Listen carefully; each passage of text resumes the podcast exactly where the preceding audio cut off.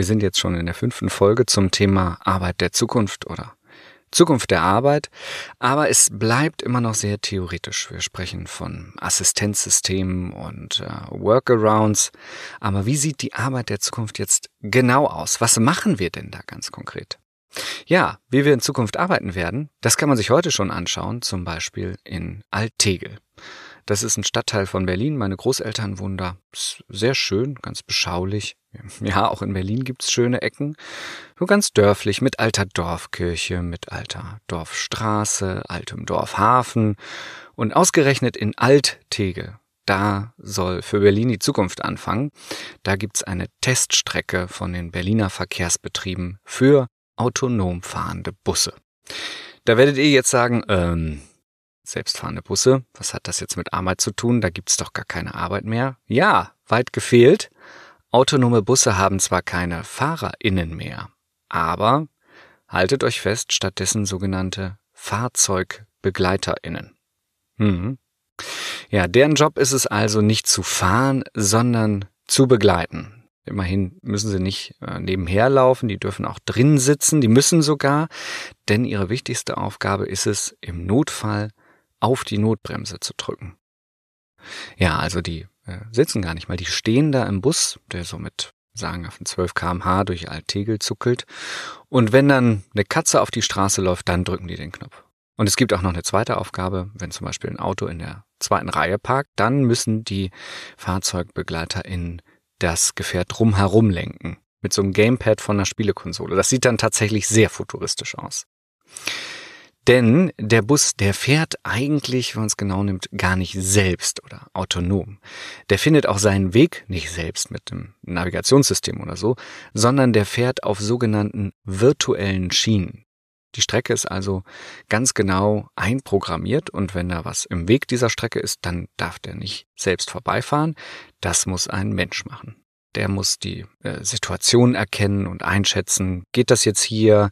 Äh, wann kann ich drum rumfahren? Ist das ein geschickter Weg? Muss ich aussteigen und mit dem vor mir schimpfen?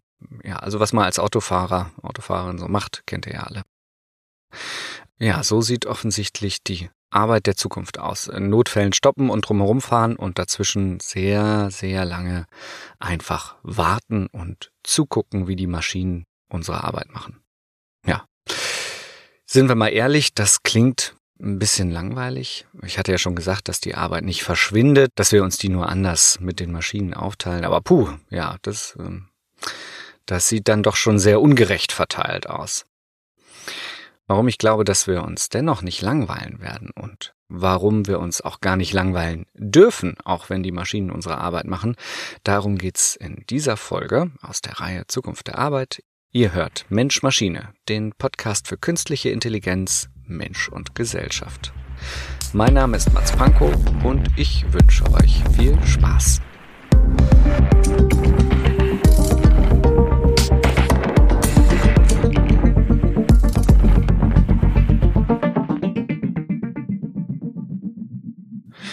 Ja, gut.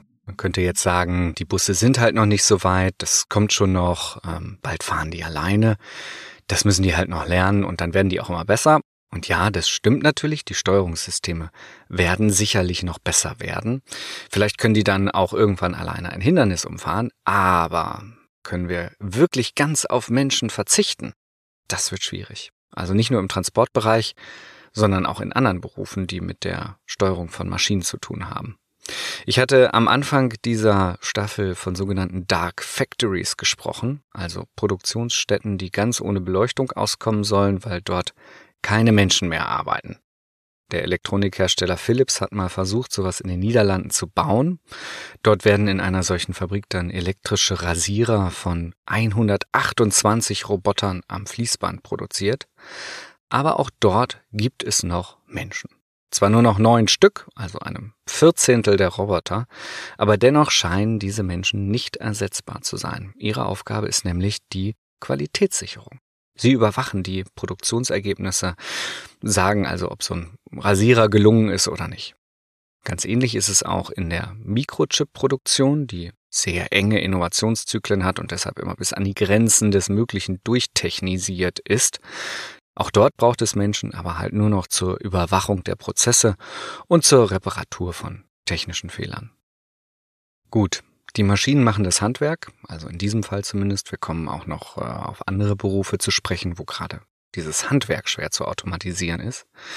Und wir Menschen, ja, wir werden quasi zum Schichtleiter befördert. Wir überwachen die Maschinen, denn nur wir haben ja die Möglichkeit, die Welt als gegenständlichen Sinnzusammenhang wahrzunehmen und können auf äh, unvorhergesehene Ereignisse außerhalb des Aufmerksamkeitsrahmens der Maschine reagieren, zum Beispiel das Fenster schließen, wenn es reinschneit, damit die Maschinen keinen Kurzschluss bekommen. Da käme so ein Industrieroboter selbst sicher nicht drauf. Bestenfalls kann man alle denkbaren, aber eben nicht alle undenkbaren Sonderfälle einprogrammieren. Irgendwas fehlt immer. Und außerdem können auch nur Menschen qua Bewusstsein entscheiden, ob etwas in unserem Sinne funktioniert. Also ob, ob es Sinn ergibt, was die Maschine macht oder nicht. Also ob die Maschine beispielsweise fleißig für den Müll produziert, weil sie falsch eingestellt ist. Nur mit diesem Bewusstsein äh, eines Ziels, also mit diesem Maßstab für sinnvoll oder nicht sinnvoll, können wir als Menschen Probleme erkennen, Prozesse reparieren, Umwege finden, vielleicht sogar die Workarounds, über die wir in der letzten Folge sprachen. Ja, für all die Fälle also, die nicht vorgesehen sind. Und noch ein weiterer sehr wichtiger Aspekt kommt für die Menschen dazu. Nicht nur, dass wir als bewusste Wesen die Prozesse und Ziele und die Dinge, die äh, in der Welt dahinter stehen, verstehen. Nur wir als bewusste Wesen können deshalb auch Verantwortung für das übernehmen, was dort passiert. So einen autonomen Bus könnte man wohl kaum wegen eines missglückten Überholmanövers auf fahrlässige Körperverletzung verklagen. Dafür braucht es dann ein Fahrzeugbegleiter oder eine Fahrzeugbegleiterin. Bei der Frage der Verantwortung wird der Unterschied zwischen Mensch und Computer auf einmal sehr greifbar, finde ich. Also Menschen entscheiden, was sie tun. Sie sind sich also ihrer selbst und der Welt bewusst und können deshalb auch Konsequenzen ihrer Handlungen abschätzen und zwischen verschiedenen Handlungsmöglichkeiten wählen. Und nur so können sie auch haftbar gemacht werden. Sie treffen eine absichtsvolle Entscheidung. Wenn die Entscheidung falsch war, dann kann man sie dafür bestrafen oder von ihnen Schadensersatz fordern. Der Computer kann solche Entscheidungen nicht treffen, denn er berechnet sein Handeln. Er handelt also aus reiner, formallogisch notwendiger Konsequenz heraus. Er hat keine Freiheit zu entscheiden, er hat keine Alternativen, ähm, entscheidet also wörtlich gar nicht und muss deshalb auch keine Konsequenzen fürchten. Alle Entscheidungen also, die spürbare Konsequenzen für andere menschliche Bewusstseine haben, müssen deshalb von Menschen getroffen werden. Und so ist ja auch heute schon äh, in anderen hochformalisierten Gesellschaftsbereichen, zum Beispiel im Gesetz, der Gesetzestext entscheidet nicht selbst über Recht und Unrecht, das müssen RichterInnen machen. Und die Versicherungsbedingungen entscheiden eben auch nicht darüber, ob ein Ersatzanspruch besteht, das machen SachbearbeiterInnen. Also, egal wie gut die Assistenten werden, die Autopiloten oder die Industrieroboter, es braucht immer Menschen, die sie überwachen, die Fehler beheben, die Workarounds finden und die die Verantwortung übernehmen, falls was schief geht. Aber je besser die Maschinen werden, umso seltener werden diese Eingriffe natürlich nur noch nötig sein. Man könnte sich ja zum Beispiel vorstellen, irgendwann ist nur noch ja, jeder millionste Rasierer fehlerhaft produziert oder die Busbegleiterin muss nur noch alle paar Wochen auf den Stoppknopf drücken und äh, die Arzt-KI gibt nur noch alle paar hunderttausend Patienten eine falsche oder gar tödliche Behandlungsempfehlung. In all diesen Fällen wird ein Großteil der Arbeit automatisiert, aber der Mensch bleibt dennoch unverzichtbar. Ja, aber das ist natürlich ein bisschen widersprüchliche Anforderung. Auf der einen Seite soll der Mensch nur noch stumpf zuschauen, Tag ein, Tag aus. Und auf der anderen Seite muss er immer hochalert sein, immer bereit einzuschreiten und natürlich auch immer auf dem neuesten Stand der Technik. Also er muss die Produktionsroutinen in- und auswendig kennen, die Möglichkeiten und Grenzen der Maschine und zwar für immer neue Technologiegenerationen und das auch noch bei immer enger werdenden Innovationszyklen. Und vor allem soll der Mensch das Selbstvertrauen behalten, im Notfall in Sekundenschnelle einzuschreiten, auch wenn die quasi allwissende Maschine was anderes sagt. Ja, also finde ich schon schwer. Wer lässt sich da nicht verunsichern? Wer traut dem Matschklumpen im eigenen Kopf da mehr als So ein Konglomerat aus Superrechnern und Riesendatenbanken, die hinter den Bildschirmen stehen. Und vor allem, wie erkennt man in einer Million Fällen ausgerechnet die eine falsche Behandlungsempfehlung zum Beispiel? Schwierig. Ja, wie sind diese maximalen Anforderungen und minimale Auslastung gleichzeitig miteinander zu verbinden? Ja, wenn man klassisch denkt, müssten diese Maschinenüberwacher in sich ständig auf Fortbildung befinden, um, um diese Kompetenzen kontinuierlich zu erhalten, obwohl sie eben so selten nachgefragt werden. Dann kämen sie allerdings wahrscheinlich gar nicht mehr zum Arbeiten. Und außerdem lernt man diese Dinge, also das, das Anwendungswissen und das Selbstvertrauen, ja nicht in der Theorie, sondern nur in der Praxis, also in der konkreten Arbeit also. Die tritt allerdings nur noch in Ausnahmen ein. Man braucht also eigentlich mehr Arbeit. Aber woher soll man die nehmen, wenn man sie großteils wegautomatisiert hat? Tja, ganz einfach. Man simuliert sie. Meine These ist, dass der Großteil der Arbeit von MaschinenbedienerInnen oder MaschinenbegleiterInnen, wie man jetzt wohl sagt, in Zukunft in der Simulation stattfinden wird. Also vor dem Computerbildschirm in virtuellen Buskabinen oder Steuerungszentren. Dort simulieren die Menschen Tag ein, Tag aus Notfälle, die gar nicht eintreten, nur um ständig auf dem Stand der Technik zu sein und zu üben, Workarounds zu entwickeln und Fehler zu erkennen.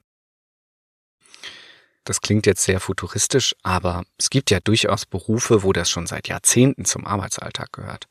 Bei Pilotinnen und Piloten zum Beispiel. Die müssen mehrfach im Jahr in Simulator, um den Flug mit neuen äh, Flugzeugmodellen, sogenannten Mustern, zu üben und eben um für Notfälle zu trainieren, die man im realen Flugbetrieb lieber nicht erleben möchte, auch nicht als Test.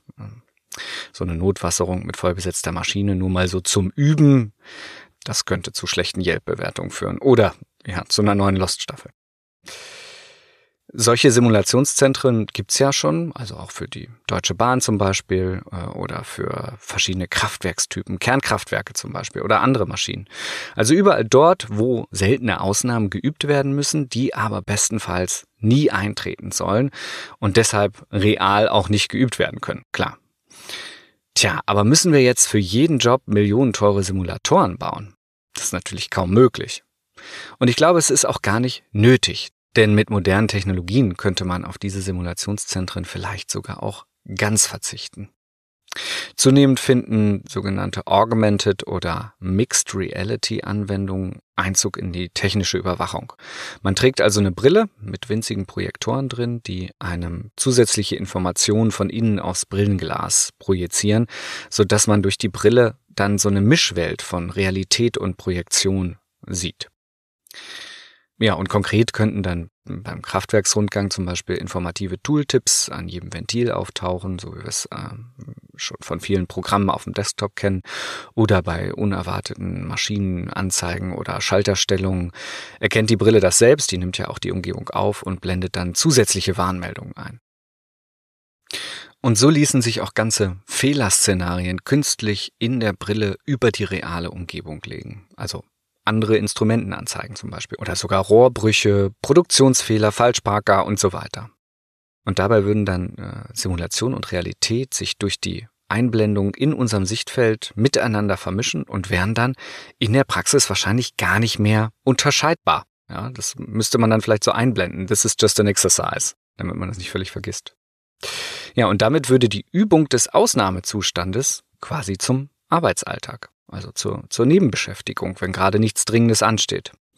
Und am Ende des Tages hätte man also die ganze Schicht lang über weltuntergangsträchtige technische Probleme abgewendet, Flugzeugabstürze, Kraftwerkskatastrophen, stumpfe Rasierer, ja, und geht dann abends erschöpft, aber zufrieden nach Hause, ohne dass tatsächlich was passiert ist. Ja, okay, aber das klingt natürlich schon ziemlich absurd. Endlich nehmen uns die Maschinen die Arbeit ab und was machen wir? Wir denken uns neue aus. Aber abgesehen davon, dass die Simulation von Arbeit in vielen Bereichen notwendig ist, um den Notfall zu trainieren, sie ist möglicherweise auch nötig, um ein grundlegendes Bedürfnis des Menschen zu befriedigen. Und zwar das Bedürfnis nach Arbeit. Also wir wollen ja alle arbeiten. Hm, ihr runzelt da jetzt die Stirn, okay, klar, Arbeit kann auch Spaß machen, aber überwiegt da nicht das Bedürfnis nach verschlumpften Sonntagen zwischen Roman und Rotwein oder zwischen Netflix und Nuspli?